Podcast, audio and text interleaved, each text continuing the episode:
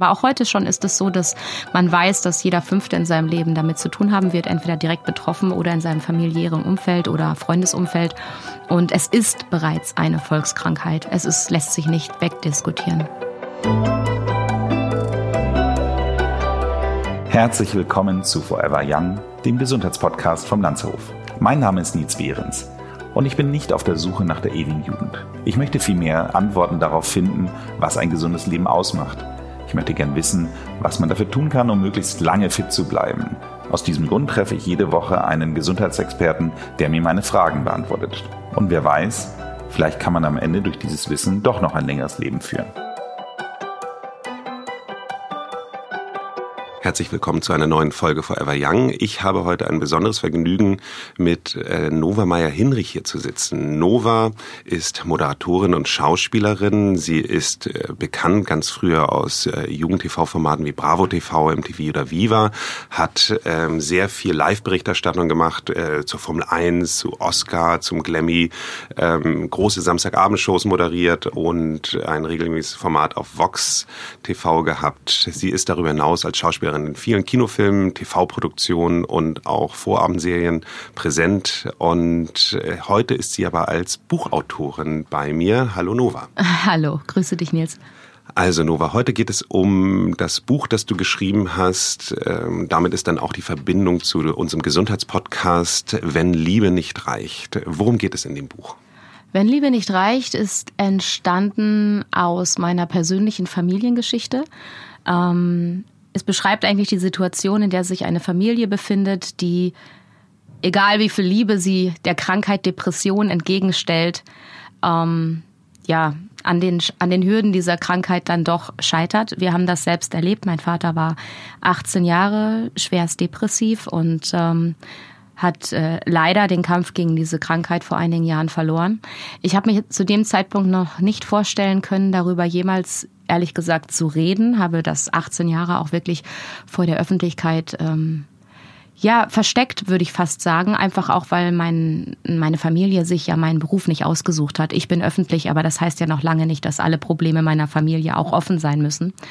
Aber die Entscheidung wurde mir vor ein paar Jahren abgenommen. Eine große Zeitschrift hat das Thema gegen meinen Willen an die Öffentlichkeit geholt. Und das Buch war einige Jahre danach einfach eine Reaktion darauf, dass ich gesagt habe, okay, wenn das jetzt schon alles da draußen ist, dann bitte keine Halbwahrheiten, dann bitte keine Lügen, dann bitte Offenheit und dann soll es bitte Menschen helfen. Dann soll bitte dieses Thema so behandelt werden, dass diese Odyssee, die wir als Familie durchhaben, kein anderer machen muss. Und wenn dieses Buch nur ein, zwei Leuten hilft, dann ähm, habe ich damit erreicht, sozusagen, was ich mir wünsche. Und dann war es all die Kraftanstrengung, die es auch gekostet hat, es zu schreiben, war es wert. Und jetzt, eineinhalb Jahre nach der Veröffentlichung, weiß ich, es hat viele Menschen erreicht und es macht mich sehr, sehr glücklich. Hm. Ja, ich habe es auch gelesen. Ich habe persönlich auch einen Fall, dass einer meiner besten Freunde aus dem Studium, der hat sich sehr früh das Leben genommen, da war er 26. Und ähm, ich musste sagen, dass ich auch einige Punkte gefunden habe, insbesondere bei dem Thema Früherkennung, die ähm, ich quasi auf diese Situation auch ähm, mhm. zurückbringen konnte. Was würdest du denn sagen, war vielleicht mal äh, zu, äh, auf deinen Vater zurückzukommen, was war aus deiner Meinung nach der Auslöser für diese Krankheit? Also bei Depressionen muss man ja sagen, es kann einen Auslöser geben und oft gibt es einen. Es muss aber keinen geben. Das ist schon mal grundsätzlich wichtig zu wissen. Bei uns war es so, dass mein Vater in einen unverschuldeten Konkurs damals geraten ist und ähm, die Lebensgrundlage der Familie komplett verloren ging damals. Und mein Vater war immer jemand, der die Familie über alles gestellt hat. Also er war ein absoluter Familienmensch und äh, hat eigentlich alles in seinem Leben nur dafür gemacht, dass es seinen Kindern, wir sind zu viert, und seiner Frau gut geht. Und in dem Moment, wo man ihm diesen Boden unter den Füßen weggerissen hat ähm, und das auch alles nicht fair gelaufen ist, das hat ihm, glaube ich, wirklich regelrecht das Herz gebrochen damals, dass er nicht mehr für seine Familie sorgen konnte, dass er nicht mehr für sie da sein konnte. Und ähm, woran man gemerkt hat, dass da irgendwas nicht ganz in Ordnung ist, war natürlich vor allen Dingen diese Wesensänderung. Und ich glaube, warum wir auch so spät es erst gemerkt haben, ist zum einen hat man in der Zeit, in den 80er, 90ern noch nicht über dieses Thema gesprochen, sprich, du bist ganz, gar nicht sensibilisiert. Und außerdem würde man, glaube ich, jedem, der ein so großes Loch in seinem Leben erlebt, erstmal auch zugestehen, am Boden zerstört zu sein. Also man versteht komplett, dass derjenige sich erstmal zurückzieht, verzweifelt ist und ähm, nicht so motiviert, wie man ihn eigentlich kennt. Wo man dann achtsam sein muss, ist, wenn solche Wesensänderungen anhalten. Wenn zum Beispiel jemand in deinem Umfeld, der sonst der totale Macher ist, auf einmal nur noch plant aber nichts mehr zu Ende bringt. Oder wenn jemand, der sonst sehr, sehr gesellig ist, auf einmal nur noch auf Rückzug ist und aus seinem Zimmer irgendwann nicht mehr rauskommt. Also ich glaube, eins der wichtigsten Früherkennungsmerkmale ist eine Wesensänderung der Person. Und je nachdem, wie diese Person vorher war, meistens schlägt sich das komplett ins Umgekehrte. Und wenn das länger anhält und einfach nicht auf eine Stimmungsschwankung oder einen kleinen Anlass zurückzuführen ist, dann sollte man achtsam sein, genauer hinschauen und, und, und sich damit beschäftigen. Ich finde, das, was sehr gut in dem Buch herauskommt, ist, dass, äh, wie du eben halt schon sagst, es ist kein Stimmungstief, sondern Depression ist eine Krankheit. Das ja. ist etwas, was tatsächlich ja auch nachgewiesenermaßen eben halt im Gehirn stattfindet und wo eben halt gewisse Botenstoffe mhm nicht mehr so ausgeschüttet werden. Absolut. Es ist eine chemische Reaktion im Gehirn. Ähm, Depression ist eine Krankheit und wir müssen auch endlich lernen, das anzuerkennen. Also ähm, wir haben viele, viele Jahre damit vergeudet, Menschen, die depressiv sind, auf sie runterzuschauen, sie zu stigmatisieren, das äh, Thema zu einem Tabu zu machen. Ähm, wenn jemand an Krebs erkrankt ist, haben wir Mitleid.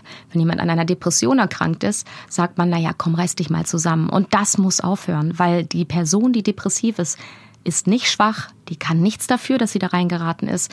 Das ist eine körperliche Reaktion, ausgelöst manchmal durch Dinge im Leben, durch Stress, durch Überforderung, durch alles Mögliche, manchmal aber auch durch nichts. Und wir müssen lernen, das als Krankheit anzuerkennen, weil nur so können wir helfen. Hm.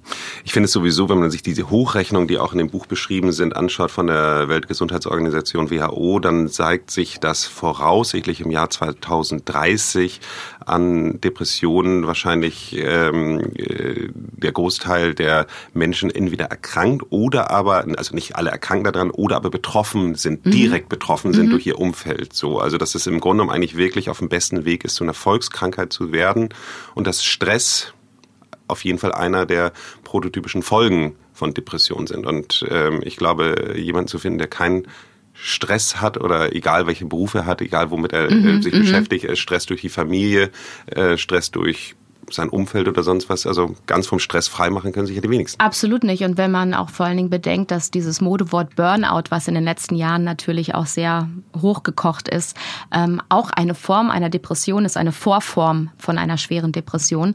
Nicht jeder, der einen Burnout hat, ist depressiv, aber es ist definitiv eine, eine, eine Vor Stufe sozusagen.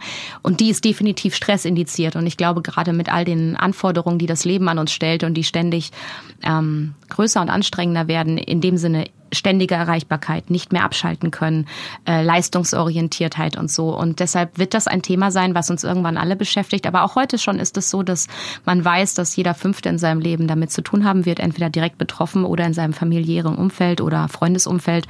Und es ist bereits eine Volkskrankheit. Es ist, lässt sich nicht wegdiskutieren. Hm. Ich fand eine der großen Überraschungen auch in dem Buch, dass der erste Ansprechpartner für das Thema Depression der Hausarzt ist. Ja.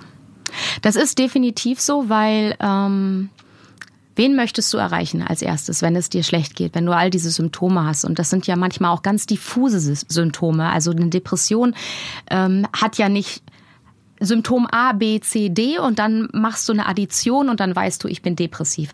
Es ist ja wirklich so, dass das alles Mögliche sein kann. Das kann Abgeschlagenheit sein, Müdigkeit, eine Motivationslosigkeit. Was ein großes Warnsignal ist, ist Schlaflosigkeit über, über einen längeren Zeitraum. Nicht mehr zur Ruhe kommen, jede Nacht aufwachen, stundenlang die Decke anstarren.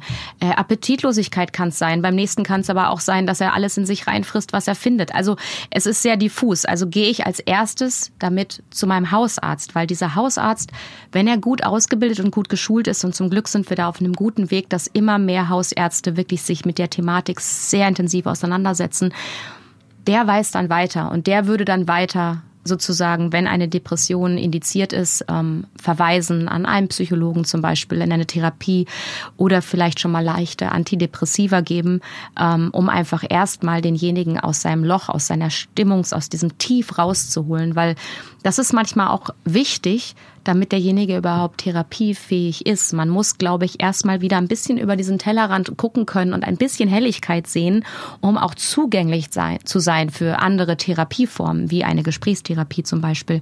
Und äh, deshalb ist der Hausarzt der erste Ansprechpartner. In deinem Buch geht es ja sehr stark auch um das Thema Co-Depression. Das mhm. heißt also Co-Depression der Bezugsperson. Ja. Das war im Falle deines Vaters, warst du das? Ja.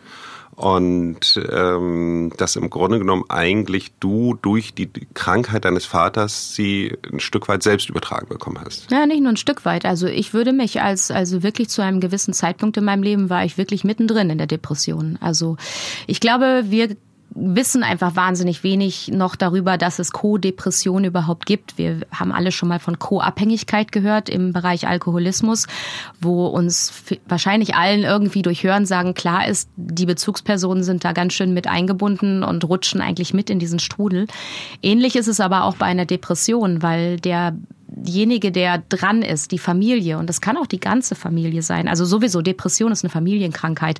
Das kann man nicht auf eine Person, auf die kranke Person beschränken. Die ganze Familie, das Umfeld ist in diesem Strudel. Und der eine ist vielleicht etwas besser gewappnet als der andere. Ich sag schon, ich habe drei Brüder und ähm, die zum Beispiel haben auch damit die ganze Zeit natürlich zu tun gehabt, aber haben es anscheinend besser verstanden, sich zu schützen.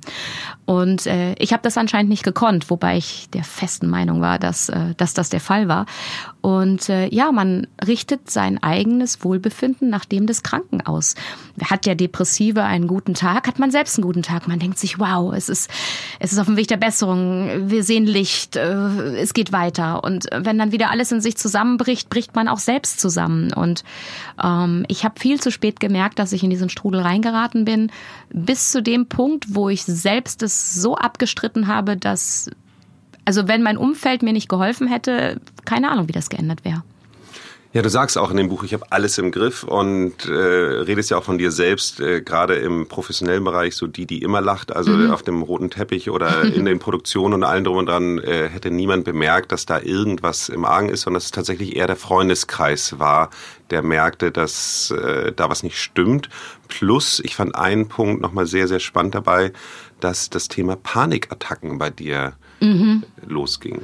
Das waren für mich die ersten Anzeichen, Panikattacken. Ich habe Panikattacken bekommen in allen möglichen Situationen. Am Anfang ähm, waren das so Sachen wie auf einer großen Veranstaltung zu sein, in der Mitte von mehreren hunderttausend Menschen, dass ich dachte, ich kriege keine Luft mehr. Und dass du in dem Moment so dermaßen davon überzeugt bist, dass du ersticken wirst, wenn du nicht sofort diesen Raum verlässt. Und dann bin ich teilweise ohne rechts und links zu gucken, ohne zu grüßen. Und das haben viele auch gewertet mit, boah, ey, die äh, ist ganz schön unhöflich so. Aber ich hatte nur noch den Drang, aus diesem Saal rauszukommen, weil ich dachte, und das ist das Fatale, wenn man da hinterher drüber nachdenkt, denkt man so, wie bekloppt warst du eigentlich? Aber nein, man denkt in dem Moment, man stirbt, man wird gleich nicht mehr atmen können, wenn man nicht herauskommt. Das kann man ganz schlecht beschreiben. Und es wurde dann irgendwann so schwerwiegend, dass ich sogar in meinem privatesten Raum, in meinem Wohnzimmer, im geschütztesten Kokon, der eigentlich existiert, auf meiner Couch Attacken bekommen habe und dann äh, alle Fenster aufgerissen habe, die Balkontür auf den Balkon gelaufen bin, um äh, den nötigen Sauerstoff zu bekommen, von dem ich sicher war, dass er in meinem Wohnzimmer gleich nicht mehr vorhanden sein wird. Ich bin manchmal in Flugzeuge nicht mehr eingestiegen, weil ich dachte, nee, also das, das geht nicht. Kann er nicht einsteigen. Also das, das geht nicht. Und man ist komplett überfordert, weil es natürlich, äh, erstmal weißt du gar nicht, was es ist, mit dem du zu tun hast. Ich wusste am Anfang nicht, dass das Panikattacken ist. Ich kannte das ja gar nicht. Und du denkst, du hast einen Herzinfarkt oder weil alles ganz schnell anfängt zu pumpen und deine Temperatur steigt und du hyperventilierst und ähm, erst nach und nach habe ich begriffen, mit was ich es zu tun habe. Und das waren so die ersten Anzeichen, dass ich anscheinend komplett überfordert war mit der Situation. Aber unser Beruf funktioniert natürlich auch so, dass du nach außen immer so tust, als ob alles in bester Ordnung ist. Das war bei mir auch eine Zeit, wo ich 300 Tage im Jahr im Flugzeug gesessen habe. Das heißt, wenn ich nicht mehr eingestiegen wäre, wäre mein Job auch weg gewesen.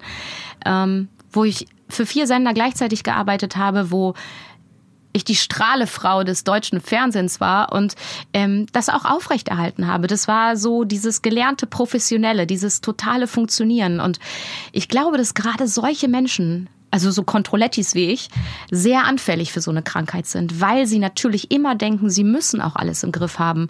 Und es führte dazu, dass ich im Privaten überhaupt nichts mehr im Griff hatte. Ich habe dann wirklich, wenn ich nach Hause kam, die Tür hinter mir zugemacht, bin komplett in mich zusammengebrochen und habe manchmal äh, die freie Zeit, die ich hatte, nur sitzend auf meiner Couch verbracht mit einer Wolldecke und die Wand angestarrt. Ich konnte noch nicht mal mehr entscheiden zu irgendeinem Zeitpunkt, ob ich jetzt zum Kühlschrank gehe und mir was zu essen mache oder nicht.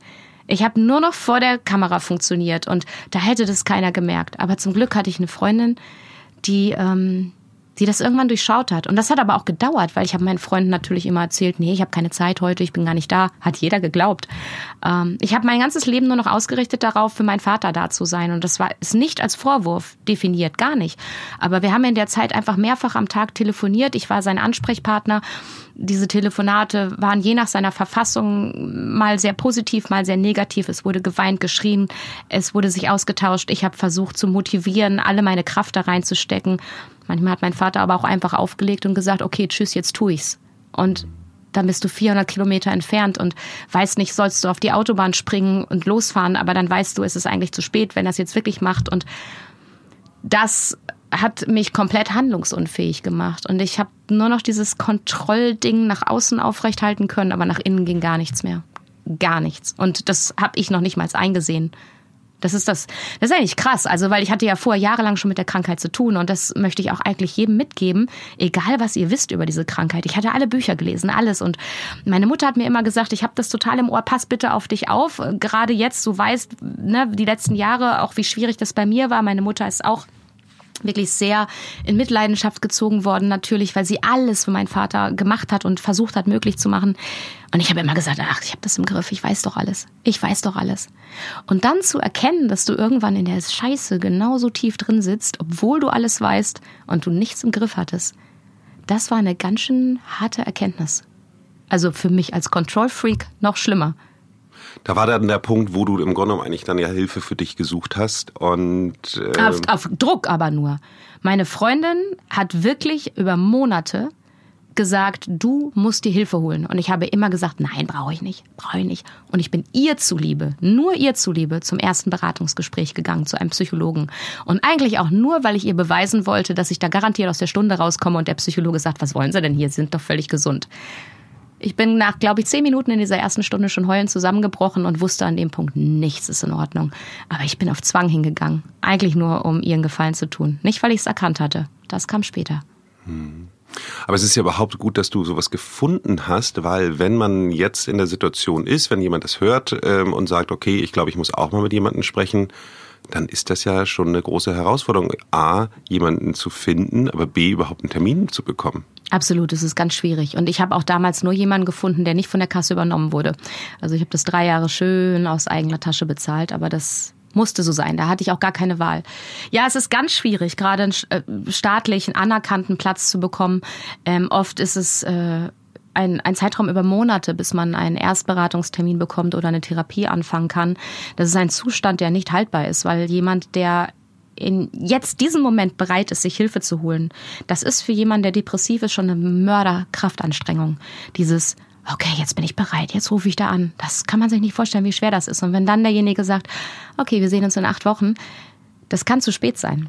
Und zum Glück ähm, gibt es mittlerweile tolle Online-Angebote, die versuchen, diese Zeit zu überbrücken bis zur ersten Therapie und äh, die auch gut funktionieren, mittlerweile von den Kassen auch anerkannt werden, die bezuschusst werden und das ist eine ganz tolle Entwicklung. Aber wir haben definitiv viel zu wenig Therapieplätze in Deutschland. Viel zu wenig diese Soforthilfemaßnahmen, da gibt es eine ganze Liste in deinem Buch, die mhm. werde ich dann mal unten in die, wie heißt das, Show Notes äh, mit reinbringen, ja, so dass man äh, nicht mehr lange nachsuchen muss. Ähm, du hast dann aber tatsächlich dann ja eine, eine Therapeutin gefunden und du ja. hast gesagt, über drei Jahre. Ja, zweimal die Woche. Ich habe das wirklich, also wirklich ganz intensiv. Ich musste natürlich auch erstmal ganz viel aufarbeiten und äh, woher kommt das? Wieso, weshalb? Warum bin ich anfällig? Was ist mit mir los und so? Und natürlich hat mir auch diese Therapie schon sehr viele Werkzeuge damals in die Hand gegeben und mich vorbereitet auf den Moment, wo mein Vater wahrscheinlich erreichen würde, was er zu dem Zeitpunkt auch schon versucht hatte, zum Glück zu dem Zeitpunkt noch nicht gelungen, sich das Leben zu nehmen. Und ähm, ich glaube, ohne diese Therapie im Vorfeld hätte ich ein Jahr später dann den kompletten Zusammenbruch gehabt, als mein Vater dann ähm, sich für den Freitod entschieden hat. Das äh, war, glaube ich, für mich eine ziemlich lebensnotwendige Sache und ich kann es nur jedem empfehlen. Und ich finde auch schade, dass wir in Deutschland so wahnsinnig schamig mit dem Thema umgehen. Also ich bin ja viel in Amerika unterwegs gewesen, auch beruflich in den letzten Jahren, habe viele Freunde da. Da ist man, also da tauscht man sich schon beim Abendessen aus, ey, my shrink. Also jeder hat einen Shrink da, jeder hat einen Psychologen da und das gehört zum guten Ton. Jeder hat einen Physiotherapeuten, jeder hat einen Sporttherapeuten, einen Ernährungscoach und jeder hat einen Shrink. Und das ist überhaupt nichts Anrüchiges da. Und ich finde auch ganz ehrlich, wenn wir uns ein Bein brechen, gehen wir doch auch zum Arzt. Wenn die Seele gebrochen ist, sollten wir das auch tun. Das ist ganz wichtig und da muss sich kein Mensch schämen. Dafür sind diese Ärzte da. Und äh, wenn man das zwischendurch zwischendurch auch nur mal macht, um einfach mal zu gucken, wo stehe ich in meinem Leben, geht es mir gut. Man muss ja gar nicht an so einem tiefen Punkt sein, um mal ein, zwei Stunden beim Psychologen zu machen oder bei einem Coach. Ja, da gibt es gibt es ja viele in der Richtung, die einem vielleicht auch schon manchmal helfen, so ein bisschen den eigenen Weg wiederzufinden. Ich kann es nur jedem ans Herz legen. Hm, absolut, absolut. Also einfach eine gewisse Art von Reflexion, äh, die im Zweifelsfall wirklich in professioneller Hand ist. Das muss Absolut. man ja auch mal sagen. Self-Care. Also, also, weil man verliert ja oft den Überblick über sein eigenes Leben und das ist ja gar nicht vorzuwerfen. Es wird immer alles schneller und größer und sich selbst zu erkennen in diesem Strudel ist ja, glaube ich, das Schwerste. Es ist ja wie so ein Wimmelbild. Ja, du kannst von außen immer gut auf andere gucken und dann sieht man alles. Bestes Beispiel, wenn die Freundin Liebeskummer hat, hat man ja die tollsten Tipps parat. Man kann aber selbst in der selben Scheiße stecken und äh, be ja, beansprucht nichts dieser Tipps für sich selbst, weil es trifft ja auf einen selbst nicht zu. Also man ist ja ein bisschen betriebsblind, was einen selbst angeht. Und so ein Coaching oder so eine äh, Psychotherapie oder einfach nur gesprächsführende Stunden, die helfen manchmal einfach zu gucken, wo stehe ich, bin ich cool mit mir? Bin ich gut mit der Situation? Bin ich der gewachsen? Müsste ich vielleicht ein bisschen mehr auf mich aufpassen? Ähm, dieses dieses äh, Abgrenzung ist ein großes Thema. Welches Problem mache ich zu meinem eigenen Problem? Oder das habe ich in der Therapie gelernt. Abgrenzung. Und das fängt mit wirklich kleinen Sachen an. In dem Fall von meinem Vater. Ich musste lernen, ganz hart nicht ans Telefon zu gehen sofort, wenn er anrief. Das hört sich jetzt total blöd an, aber ich habe wirklich alles stehen und liegen lassen, wenn ich meinen Vater auf dem Display gesehen habe. Ich konnte egal wo sein, ich musste sofort abnehmen. Und diese Therapeutin hat mir zum Beispiel beigebracht, was passiert denn, wenn du jetzt zehn Minuten nicht abnimmst? Und dann rufst du ihn in zehn Minuten zurück. Was würde dann passieren? Dann habe ich natürlich gesagt, ja, wahrscheinlich, vielleicht ist er dann schon gesprungen. Sie so, nee, Glaube ich nicht. Versuch's mal. Und das sind so ganz kleine Sachen, aber die hätte ich selbst nicht gelernt. Und das hat was mit Selbstschutz, Selbstabgrenzung zu tun. Und da müssen wir alle bei uns ein bisschen hingucken, weil wir können ja nicht alle Last aller Welt auf unseren Schultern zu unseren eigenen Problemen machen. Das heißt nicht, dass wir nicht mitfühlen. Das heißt nicht, dass wir uns nicht kümmern. Aber man muss, also nur ein gesunder Mensch kann sich um einen Kranken kümmern. Das muss man, glaube ich, im Kopf haben. Nur eine gesunde Seele kann sich um eine kranke Seele kümmern. Dafür muss man selbst stark sein, um der nicht so starken Person gerade zu helfen. Wenn du selbst am Boden liegst, bringt es deinem Kranken gegenüber auch nichts mehr. Hm. Absolut, absolut. Das ist wie, man kann ja auch nicht Organspender werden, wenn man selbst schon eine Krankheit hat. Genau, und man sollte sich aber öfter mal solche Bilder vor Augen fühlen, weil ich glaube, dass, äh, dass wir uns alle noch schwer damit tun, die Seele als Organ anzuerkennen, was einfach auch krank werden kann äh, bei uns in unseren Köpfen ist immer noch so dieses, jeder muss funktionieren, alle müssen immer positiv sein, alle müssen immer toll sein, alle müssen immer oben auf sein. Und ich bin ein total großer Verfechter davon, lass uns auch bitte mal über Schwächen reden, lass uns über ähm, unsere, unsere Tiefpunkte reden, lass uns darüber reden, wie wir da rausgekommen sind, uns gegenseitig Mut machen. Das, das, ist ja, das ist ja der Wahnsinn auch, dass man in anderen Kulturen ganz anders auf Menschen guckt, die wieder aufgestanden sind. Man sagt, ja, du warst am Boden, aber du bist wieder aufgestanden. Toll. Hier in Deutschland ist es ein bisschen so, dass man immer noch so ein bisschen, ah ja, der lag ja am Boden. Mhm. Wie so, ist ganz, Insolvenz. Genau, genau. Es ist in jedem Bereich und es ist ganz strange und ähm, äh, ich beschäftige mich da gerade selbst in vielen Gesprächen, die ich gerade mit Menschen führe, äh, genau mit solchen Themen und bin sehr dankbar über all die Geschichten, die mir anvertraut werden und ich finde, da muss sehr, sehr viel mehr Offenheit her. Ähm, Mandela hat mal gesagt, dein größter Erfolg in deinem Leben wird nicht sein, dass du nie gefallen bist, sondern dass du immer wieder aufgestanden bist. Hm, gutes Wort. Es ist ja bei dir so, dass du jetzt, ähm, dass alles ja schon ein bisschen bei dir länger her ist. Nichtsdestotrotz ähm, stellt man sich natürlich die Frage, wenn man einmal schon nicht bemerkt hat, dass man mhm. es hat, mhm. ähm, wie man denn sicherstellt, dass es nicht zurückkommt. Ich meine, genauso wie, wie man ja mal sagt, wenn man fünf Jahre keinen Krebs mehr bekommen hat, dann mhm. ist man durch. Aber ähm, genauso kann es ja sein, dass äh, auch so eine Krankheit wieder zurückkommen kann. Wo, wo würdest du sagen, sind deine Sicherheitsfaktoren zum Thema Kontrollfreak, mhm. äh, um, um sicherzustellen, denn, dass du es bemerkst, sollte es wiederkommen? Also grundsätzlich die Tendenz besteht bestimmt. Also man ist entweder für eine Depression auch prädisponiert oder halt auch nicht. Man hat das auch in den Genen. Das ist einfach so. Es gibt eine Prädisposition in den, in den Genen, die ist auch nachgewiesen. Die habe ich garantiert, sonst wäre ich nicht da mittendrin gewesen. Ähm, ich achte heute anders auf mich. Das ist schon mal was. Ich habe sehr viel gelernt aus der Zeit. Ich, ich sag öfter Nein. Ich baue kleine Pausen für mich ein, äh, kleine Inseln. Ich muss nicht mehr jeden Job annehmen. Ich muss nicht mehr zu allem Ja sagen, ob das im Privaten oder im Beruflichen ist, ja, äh, man, dieses Abgrenzung, das habe ich, glaube ich, äh, wirklich ein bisschen für mich gelernt. Und natürlich merke ich manchmal schon, wenn so eine Schwermut wieder sich in mein Leben schleicht. Das ist in den Wintermonaten äh, manchmal besonders extrem, aber auch so kann das kommen. Und heute erkenne ich das aber. Und weiß dann auch, wie ich mich verhalten muss dagegen. Und vor allen Dingen habe ich meine allerengsten Freunde ein bisschen eingeweiht, weil die habe ich ja damals angelogen und an der Nase rumgeführt, indem ich immer gesagt habe, habe keine Zeit, bin ich da und so. Und ich habe äh, ein, zwei davon gesagt, wenn ihr merkt, dass ich euch wieder über längere Zeit erzähle, nee, geht alles nicht, kann nicht, habe keine Zeit, mal hinterfragt das. Hinterfragt das. Vielleicht bin ich gerade wieder an dem Punkt, wo ich mich wieder einigel und dann holt mich da raus. Und ähm, das kann ich auch nur jedem raten. Und indem ich offen mit denen bin, können die auch ganz anders auf mich gucken. Und umgekehrt auch. Ich habe mittlerweile Menschen, die mir gegenüber so offen waren, auf die gucke ich jetzt. Und so können wir alle aufeinander gucken. Hm. Sehr gut. Vielleicht abschließend dazu zu sagen, was glaubst du denn, was ist denn das, was passieren muss äh, in Sachen Prävention, damit das, was deinem Vater oder was dir passiert ist, ähm, idealerweise nicht wieder passiert? Also man, völlig verhindern können wir es mhm, nicht, aber mhm. was würdest du sagen, ist das stärkste Mittel zur Prävention? Ich glaube, das stärkste Mittel ist wirklich Reden. Reden hilft. Und äh, wenn es uns gelingt, diese Krankheit Depression zu enttabuisieren, so dass auch Menschen, die denken, dass sie Probleme haben oder gerade in einem Loch stecken, dass die sich trauen, sich anzuvertrauen, dann kann man auch viel eher helfen. Denn eine Depression ist heute sehr, sehr gut heilbar. Sie muss nur früh erkannt werden. Wenn Menschen aber gefürchten müssen, dass sie im Job ausgegrenzt werden, dass sie ihren Job vielleicht sogar verlieren, dass sie mit Stigma besetzt werden und, und, und und als schwach angesehen werden, als Versager und sich deshalb nicht mitteilen, dann kann diese Krankheit sich ihren Lauf fressen. Und mich freut im Moment sehr, dass halt das Buch, also zum einen, glaube ich, sehr zu dieser Enttabuisierung auch mit beigetragen hat, was ich gehofft hatte, aber gar nicht in dem Umfass, also in dem Maß mir erhofft hatte. Ähm, und, und nachdem es auf der, auf der Bestsellerliste war jetzt, und das freut mich noch viel mehr, im letzten Jahr äh, in den meisten öffentlichen Bibliotheken deutschlandweit auf Platz eins der Sachbuchausleihe war.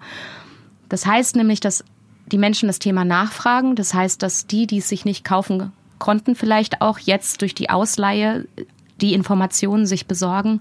Und es das heißt, dass sich sehr, sehr viele Menschen mit diesem Thema beschäftigen, was alles dazu beiträgt, dass wir offener im Umgang mit dieser Krankheit werden. Und ich habe versucht, in dem Buch vor allen Dingen diese Krankheit auch ein bisschen denjenigen zu erklären, die noch keine Berührung damit hatten und habe viel das Feedback bekommen, danke, jetzt verstehe ich das besser, jetzt weiß ich, womit ich das zu tun habe. Und das alles hat was mit Enttabuisierung und mit mehr Offenheit zu tun. Und ich glaube, das ist wirklich die Basis jeder Prävention, indem wir alle mehr wissen, alle mehr darüber reden und Menschen nicht ausgrenzen, die depressiv sind, sondern ihnen zur Seite stehen.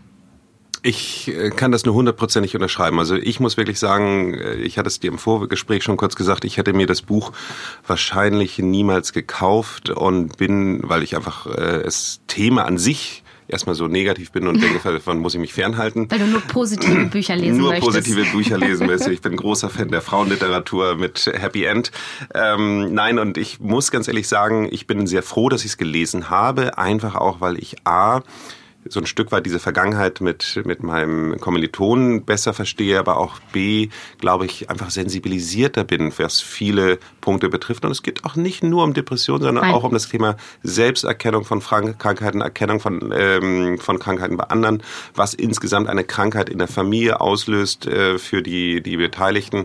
Und von daher, wenn Liebe nicht reicht, ähm, kann ich wirklich allen nur ans Herz legen, auch wenn man sich mit dem Thema vielleicht nicht so gern beschäftigen möchte. Es ist äh, sehr gut geschrieben, es ist sehr kurzweilig und es ist ähm, ein, ein sehr gute Hilfestellung für viele Dinge im Leben. Vielen Dank. Vielen Dank für das Gespräch. Danke dir, Nils. Schön, danke. dass wir so offen darüber sprechen können. Ja, danke dir.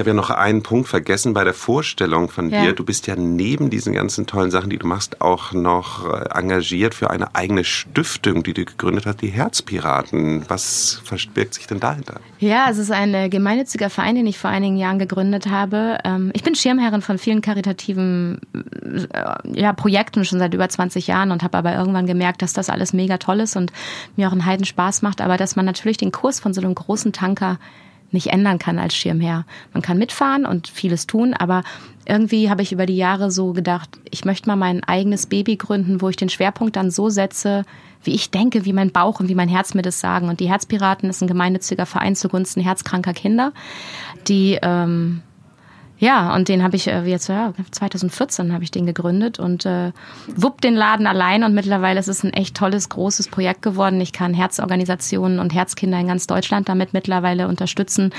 Äh, dieses Jahr haben wir unsere zehnte Herzpiraten-Regatta schon. Wir machen einmal im Jahr eine große Segelregatta mit Herzkindern und ähm, es ist ein wunderschönes Projekt äh, und, und, und ich, ich, ich, ja, es ist mein Herzensprojekt im wahrsten Sinne des Wortes und ich verbringe sehr, sehr viel Zeit damit und äh, jeder, der möchte, kann ja online mal gucken, herzpiraten.com, was wir so machen, denn äh, wir sind klein und fein und natürlich auf jeden Support angewiesen. Und äh, die Kids haben es wirklich verdient. Sehr schön. Werden wir auch in die Shownotes mit reinschreiben. Sehr schön.